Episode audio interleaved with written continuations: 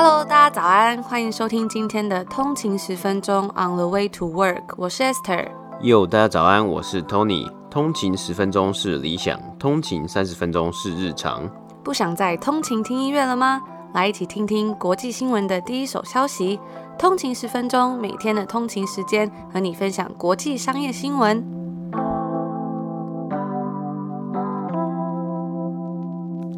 家早安，今天是六月二十一号，欢迎回来通勤十分钟。大家早安，那今天是北美时间的六月二十号星期天，也是在这里的父亲节，祝全天下的父亲父亲节快乐。那好像还蛮多欧美国家。都是把父亲节定在就是六月的第三个星期天。那我知道，呃，台湾的父亲节是八八节嘛，八月八号。不过也是在这里，就是跟大家一起共襄盛举这一天。这个我看外面呢、啊，因为我们这里有一稍稍的 reopen 嘛，所以今天刚好天气也不错，所以外面人也蛮多。大家可能在 patio 户外用餐区啊，就是用餐庆祝父亲节，就是整个城市有一种还蛮快乐、还蛮欢乐的气氛呢、我发现在这边，每次只要接近夏天开始，就是在六到八月的时候，就是大家会弥漫着一股好像就是在放假的感觉。那好，那我们就先进入今天的上周五的美股三大指数。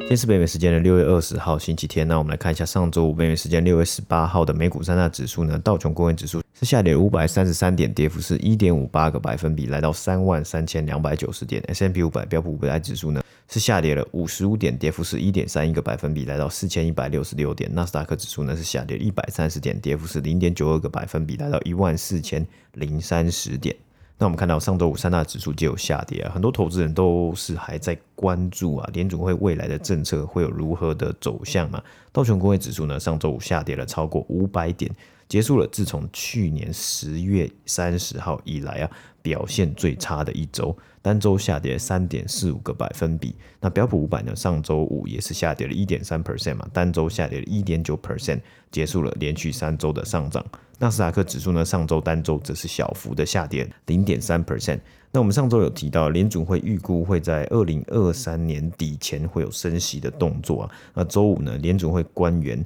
也向 CNBC 表示，他个人预估啊，第一次的升息可能会更早，甚至早到二零二二年底。也有基金经理人表示啊，过去一年美国股市持续的达到历史新高，涨幅呢高于这个快速的幅度啊，高于经济复苏啊，因此许多投资人也是持续的关注。未来联储会对如何以及何时逐渐改变并且放缓货币政策的趋势啊？那上周五美国十年期公债殖利率呢是下跌至一点四四九 percent，也是连续五周的下跌。股票方面呢，周五标普五百的十一个产业类别都有下跌的状况，能源、金融和公用事业类股呢皆有下跌超过两个百分比。个股方面呢，DocuSign 上周五上涨了五点三 percent，来到两百七十四块美金。该公司股价上涨的主因包括了上周 Wedbush 分析师将 DocuSign 的目标价格上调至两百九十块。那该名分析师是有表示啊，其实他对于 DocuSign 的这个乐观呢，是主要是在于说，他觉得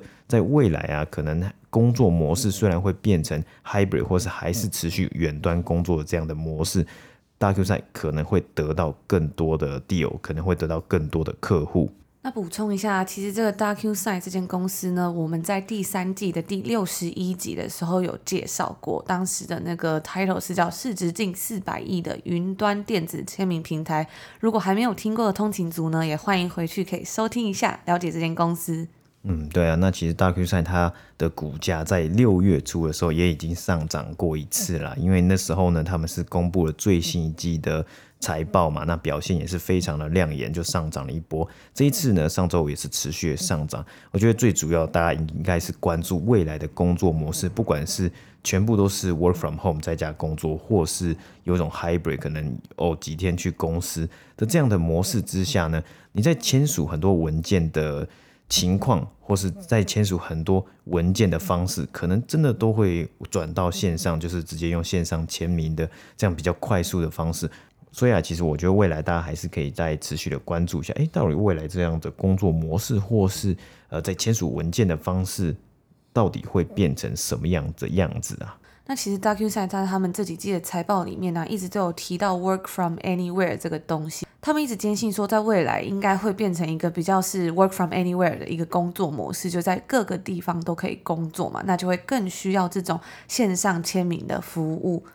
嗯，对，那我觉得这个东西其实还蛮好玩的，还蛮算是一个。可以值得讨论的话题嘛？因为有的公司是这样提出来，很多的我们看很多的科技公司，他们也是说哦，你可以在疫情之后，我也是开放 work from anywhere，世界各地都可以工作，或是有的公司就是 work from home，在家工作嘛。但其实呢，有的产业。是非常希望他们的员工回到办公室，像我们之前有一直提到过，银行业呢就特别的想要他们的员工回到办公室。然后最近我看到一则新闻，就是呃 Morgan Stanley 的 CEO 他就有提到啊，就你如果呢，他是他这是他的讲讲话的这个呃话话中，他是提到真的提到说，你如果可以在纽约外出用餐，就是去餐厅吃饭，你应该也可以回到办公室上班呢、啊。再来，他又讲，你如果不回到纽约上班啊，你如果想要赚纽约市的这个薪资啊、薪水水平的话呢，你就要待在纽约啊。当然，就是对于一些可能在疫情之下搬到佛罗里达或是搬到其他地方的呀，迈阿密的一些银行家的喊话了。那其实，在疫情期间，真的还蛮多人就是从市区搬到郊区嘛。我们之前有分享到，除了当然郊区的房子可能会比较便宜之外啊，还有在市区，他本来可能住这样子的房间，但是呢，因为要在家上班，所以空间就更需要更多更大的空间，然后就搬到更远的地方。但是解封总是措手不及，突然就开了，那大家还没来得及搬回城市，所以他们可能也是很想要信心喊话，说希望大家可以赶快回来工作，不然这个城市其实还是会变得说有点空吧，我觉得。嗯，对啊，那其实这个东西就是持续我们来后续来关注一下，到底未来会有什么样的发展嘛？因为其实现在也都。还是在一个呃 reopen 一个很初阶的状况嘛？那到底今年年底啊，或明年会是什么样的状况，也都还不知道嘛。那回到这个 DocuSign，补充一下，它的股票 ticker 是 DOCU，它是在二零一八年的时候在纳斯达克上市的，然后那时候的上市前发行价是每股二十九块美金，首日开盘价是每股三十八块美金，然后我们在当时做那个 EP 六十一的时候呢，它的股价当天收盘价是两百零六点二十九块美金。然后它今天的价格已经飙涨到，上周五的价格飙涨到了两百七十四块了，也是蛮惊人的。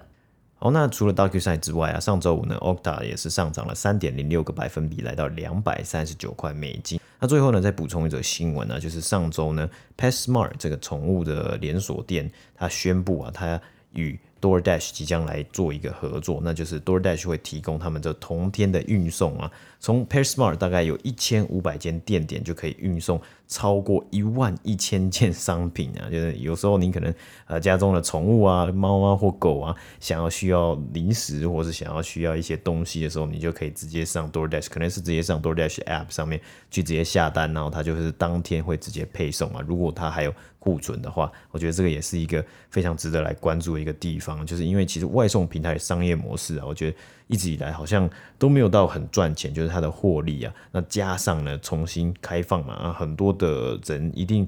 就不太会想要再点外送了嘛，他可能会想要出去吃饭嘛，那外送平台它要赚什么呢？它的这个主要的主战场，它的消费者，它的未来的市场到底是在哪里呢？所以 DoorDash 呢，除了跟 PetSmart 合作之外呢，它其实也开始跟 Bed Bath and Beyond，它也算是最近的一支民营股票嘛。那它卖了很多的生活家居用品，我们之前有稍微介绍过，也有跟 Bed Bath and Beyond 呢去来做合作。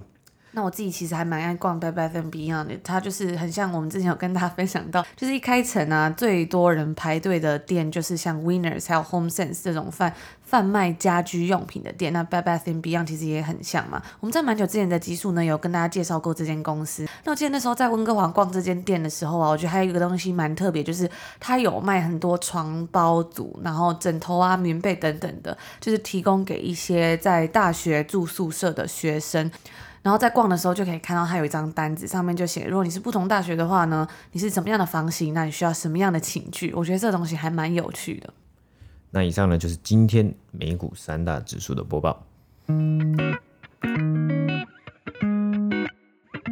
那在这周末的时候呢，我们在我们的 IG 上面有发问了一个 Q&A，就是大家在疫情结束之后呢，想要去什么地方旅游？那第一名呢是日本，真的有非常多通勤族都说疫情结束之后想要去日本玩这样子。我觉得哇，我也好想去日本哦。每次看日剧的时候就觉得说，好想要去吃居酒屋啊，或是去吃日本的美食，然后去日本玩这样，好像去住个三个月这种感觉。我觉得日本的美食真的超好吃，就在日本什么东西都很好吃，就不会踩雷，连那个便利商店的东西也都很好吃。对啊。那随着北美的疫情逐渐消退，大家最关心的就是这个美加边境的旅游限制到底什么时候才要来解除？在上周五的时候呢，加拿大表示说，美加边境对于非必要旅游的限制将会延长至七月二十二号。那这个限制啊，其实从去年三月以来就一直持续到了现在。去年三月的时候，当时全球各国都限制了对于国际旅行的一些条件，以遏制疫情的传播。那加拿大公布的这个消息啊，就让非常多人感到十分的沮丧。毕竟随着疫苗的施打率逐渐的上升，再加上夏天到来，很多人都希望能够出门旅游啊。而且再加上美国跟加拿大经济其实又是十分复杂的交织在一起。我们刚刚节目一开始有跟大家分享到，因为现在夏天到了嘛，真的是常常都会有 long weekend 或是很多的节日啊，然后也看到。就是外面 patio 啊，或者很多人都开始去公园啊，或者去露营、出去出门旅游、放假这样子。那像现在我们住在多伦多嘛，所以其实离美国真的非常的近。以前在封城之前呢、我相信应该有非常多路上的车子，那、车牌就是直接会写是美国的车子这样子。然后也有很多人呢、啊，放假可能周末他们就直接开车去美国玩，所以很多人都期望说可以赶快把这个限制解除。那虽然货物可以在两国之间穿梭，但是呢，因为这个限制，两国边境的旅游业以及服务业感到非常大的压力。美国和加拿大的国会议员还有企业都猛烈抨击加拿大的政府，表示说他们让政治凌驾于科学之上。美国的国会议员就表示说，这样的全面封锁是没有科学根据的，并且对我们的经济是十分不利的。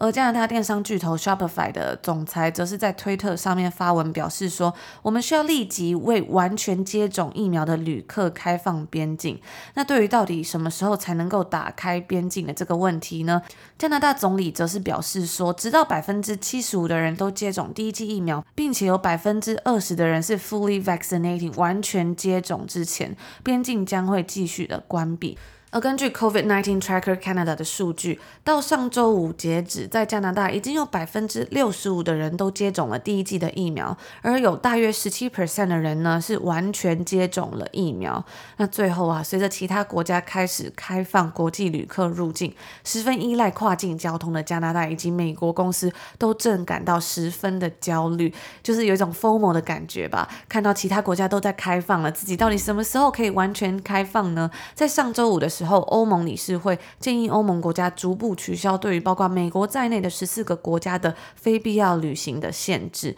那以上呢，就是今天的第一则新闻。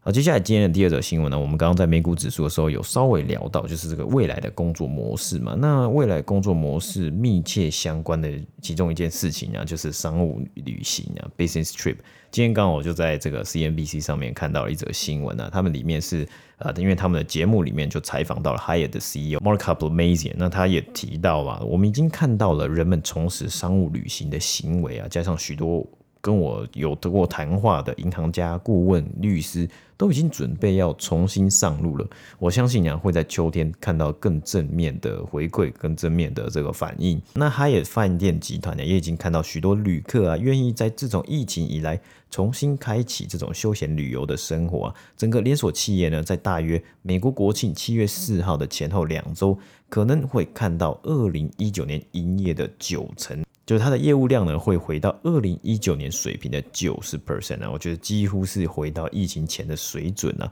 那大多数的重心呢，可能是回到在度假村 resorts。那 Hyatt 的度假村呢，也发现，在同样的假期范围期间内啊，他们的这个业务量啊，会比二零一九年的水平啊，再超越三十个百分比啊。那其实根据 Deloitte 的一份报告指出啊。有大概四成的美国人，他们倾向会在 Memorial Day 的假期，也就是前几周的长周末，到这个九月底之间这一段期间，也就是暑假期间呢，会做有包括搭飞机以及住饭店的这样旅行的行程呢。那在二零一九年的数字呢，大概是四十二 percent 呢。简单来说呢，就是呢，很多的旅游行为、休闲旅游行为，有可能已经要回到了疫情前的水平啊。那主要是在美国这个地方啊。那相较来说啊，今年的暑假可能。Business travel 就是商务旅游啊，还是没有到很有起色啊。那他也也主要是预估啊，可能这个东西的回升啊，会在秋天啊。那为什么会在秋天？其实在这里跟大家分享一下，因为。大家看到啊，暑假的时候呢，一定会出去玩嘛。像在这里啊，今天大概已经是在六月的六月中了嘛，所以六月最后几个礼拜啊，通常会是第二季的这个结尾嘛。那很多人呢也会说这是一个 June Rush，就是大家呢会想要赶在六月底前把所有的事情、所有的呃交易啊、所有的工作把它做一做，然后呢。七月初的时候，第一个礼拜就来一个长周末。七月四号，美国国庆，那加拿大是七月一号，Canada Day，所以大家想要在长周末先来一个这个放假，就开启了真正的七八月的暑假。那七八月的话呢，除了可能 earnings 啊，他一定要播报这个财报嘛，那在七月底到八月初的时间，那除了这个财报之外呢，很多人可能真的就是跑去放假。那基本上呢，就不会有太多的这种 business 的 travel 嘛。像刚刚 Hyatt 的 CEO 提到，他跟什么？他跟 banker 银行家，他跟 consultant 顾问，还有律师。那这些人他们要在做什么呢？基本上像之前我们有提到过，很多公司在 IPO 的时候，他一定会进行 roadshow 嘛，就就是在去找到各处的呃投资人跟一些潜在的投资人来去谈谈，来分享他们公司 IPO 会有什么样的计划，然后在公司的模式啊、营运的状况等等的。那因为疫情的情况，很多东西呢就变成了 virtual 线上了嘛。有人觉得很棒，那我们也有看到很多银行家可能觉得，哦，我还是想要在实体面对面才比较有那个感觉，比较有成交的感觉，或者比较有那种。可能比较能够说服人嘛，所以呢，这个东西可能会在九月的时候呢，就是秋天大家都放完暑假之后呢，重新的回归。然后其中一个可以指标性的呃会议啊，当然不是这种 roadshow，不是 IPO roadshow，就是我们之前有提到过 Salesforce 的 Dreamforce 大会，它预计是在九月二十一号到九月二十三号，它也是会做一个 hybrid 的形式，它会有实体的举办，那当然也会有开放线上的一些活动等等的。届时呢，可以去来看看，诶，到底人们对于重新回到实体的活动的这个参与度啊，还有意愿是如何？所以也可以刚好的吻合着 higher 的 CEO 他提到说，哦，这些东西呢，可能会在今年的秋天会有比较正面，或是会有比较多的起色了。那我觉得这也是一个蛮好玩的东西啊，就是其实感觉到现在，因为之前大家都说嘛，我们刚刚有稍微提到，之前大家说哦，work from home 嘛，或是 work from anywhere，那可能你说开会也都是线上的模式嘛，但其实也有一部分的人啊，或是一部分的公司，他们是认为他们是希望。也想要赶快回到实体，或是想要回到那种参加会议的感觉，就是哦，有三四天，然后你都挤在一个饭店里面嘛，然后你就可以呃跟人家真正的去握手，然后跟人家面对面的讨论。那当然。最重要的就是这个 Hyatt 这些饭店，他们可以重新的来赚这些人的钱，重新的来举办帮忙举办活动了。所以我觉得这也是一个蛮好去观察的地方啊。那我们也拭目以待，说看今年的秋天还有之后呢会是怎么样？就是在这个商务旅行的方式。那商务旅行呢，其实影响的地方呢，不管是饭店呢，还有很多的公司，那是航空业呢，可能也会看到类似的情况。所以我们也可以来密切关注这些产业会有什么样的变动。那以上呢就是今天第二则新闻的播报。那最近呢是这个欧洲杯二零二零嘛，不知道大家有没有在看足球比赛？最后一则新闻就来跟大家分享一个比较有趣的消息：足球明星 Cristiano Ronaldo 在今年欧洲杯的新闻发布会上，把两瓶摆在桌上的可口可乐移开了，导致这家饮料公司的市值下跌了，总共是四十亿美金。那这位三十六岁的葡萄牙队长 Cristiano Ronaldo 呢，他是一位著名的健康狂热者，他一直都明确表示他自己对于碳酸饮料的看法。上礼拜一啊，在布达佩斯举行的一个赛后记者会上面，他把桌上的官方赞助商可口可乐拿开，而拿了一瓶水取代了这个饮料。然后他拿起了那瓶水，举起来还说了一句“阿寡”，就是水的葡萄牙文。很明显的呢，就是在暗示说大家多选择喝水，而是而不是饮料。那这个。举动啊，也引发了很多人的讨论跟热议，引起了对于传统品牌推广模式的争论嘛。而可口可乐是二零二零年欧洲杯的官方赞助商之一，在这个事件之后呢，该公司的股价马上从五十六点一块美金下跌到五十五点二二块美金，那可口可乐的市值也从二四二零亿美金降至二三八零亿美金，总共是下跌了四十亿美金嘛。那当然，发生这样的事情啊，在十七号的时候，欧洲足球总会也发出了警告，表示说，如果有人在移动记者会上面的饮料的话，将会处以罚款。以上呢，就是今天这则最后一则，我觉得还还蛮有趣的新闻吧。我觉得这真的是一个很值得拿来讨论的一件事情吧。嗯，对啊，因为就是其实大家就想，哎，这个。欧洲杯嘛，是在踢足球，所以它的主轴是运动嘛。那可能这些以这些球员来说，他们的出发点就是他们希望表保持一个健康的体态，才能够迎战每一场比赛，才能在每一场比赛里面拿出最好的表现嘛。所以他们应该也是比较不。不倾向去喝这些饮料，比如说碳酸饮料或是可口可乐嘛。但是可口可乐呢，竟然是这个欧洲这个主欧洲杯的赞助商，这样子就会不会有一点很矛盾的感觉？就是应该是本来应该是要来推广这个运动，却但是却有了一个好像比较相对来说不健康的饮料当做它的赞助商。就是有一种品牌形象的互相抵触的那种感觉吧。今天如果是一个，比如说运动饮料啊，或是一些其他的东西，可能都还比较再好一点。嗯，对啊。但是我看到后来，呃，新闻上面也有写到啊，可口可乐好像也有发出类似的声明，就是他们其实是尊重，呃，虽然他们是赞助商，但他们他们尊重每一个运动员他想要选择自己喝饮料的一个自由了。那我觉得其实还蛮有趣的，因为。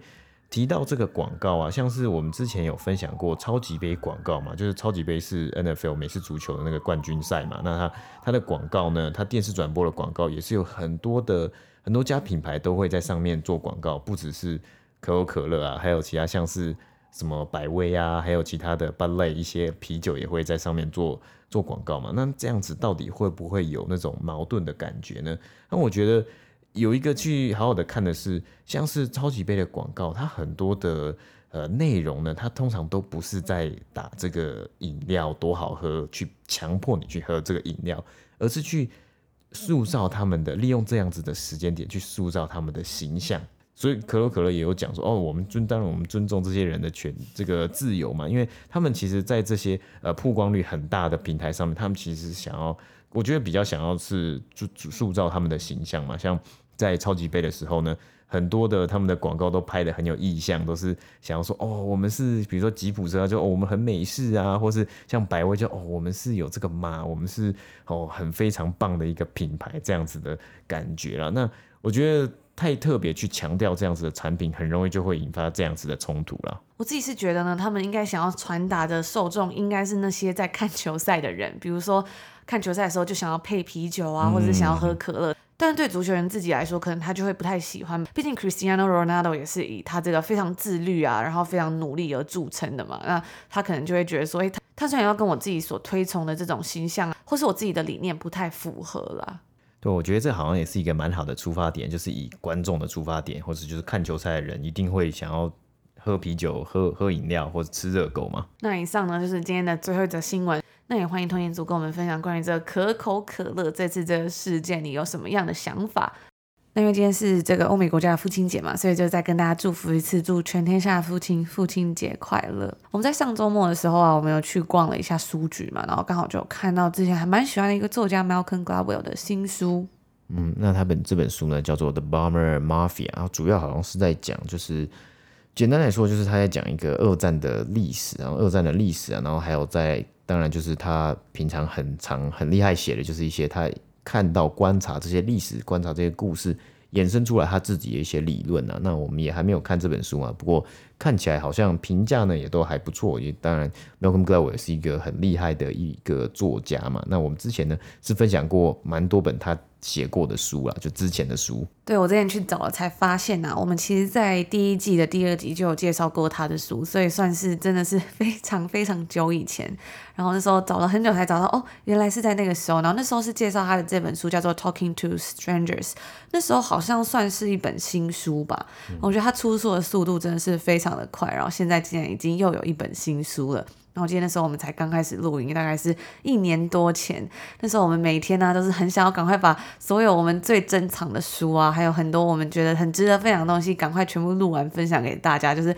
做得非常的用力。那虽然那时候我觉得我们那时候录音啊，还有很多东西都还蛮生疏，而且有时候可能语调啊或者什么的还是有很多进步的空间。但我觉得我自己是还蛮怀念当初的那个心情吧。嗯，对啊，因为其实之前有跟大家稍微的分享过嘛，我们在做。不同的时期的时候，我们有分季嘛？那时候是第一季，然后第二季，然后第三季。当然，每一个时期一定都会不一样，有时候一定会有有所改变，可能是好的，可能是坏的，就是一定会有即将就是成长的。一个感觉嘛，所以那时候就是有点像是最初的感动嘛。所以我后来我这样回去看之后，我就发现，我就觉得说，哎，虽然就像刚刚 Tony 讲的是有的东西好的东西不好，但是每个时期它都会有一定它很特别的地方啊。那可能后来想要回到那时候，也很难再去复制那样的东西。所以我觉得说，也学到了一个，就是做节目一年来，我觉得需要一个东西，就是真的要好好的活在当下，然后珍惜当下。就是每个过程其实都是很珍贵，而且都有值得珍惜的地方吧，不管是好的。还有坏的，所以如果有兴趣的通勤族呢，想要了解这本书，还有了解这个作者啊，我们那时候在介绍了一些他的一些很棒的书，Malcolm Gladwell 一些还不错的书。因为那时候我们是分享说，在准备 GMAT 的时候读了很多他的书嘛，因为他的因为他是记者出身，所以他很多文法架构，我觉得都很适合说考 GMAT 的人去看。所以如果通勤族有兴趣呢，也欢迎可以回去收听。不过因为那时候算是草创初期，所以音质可能会稍微的比较不好一点，或是可能口条还没有那么好，就请大家。多多包涵，不过可能呢会有一些意想不到的收获，或者听到很多关于消防车的彩蛋等等的。那说到这个一年多前的第一季的第二集啊，这几天刚好就在跟通勤族聊天，然后就讲到这个 work from home 最大的心得就是关于这个仪式感，在家工作的时候仪式感真的非常重要，我觉得真的是。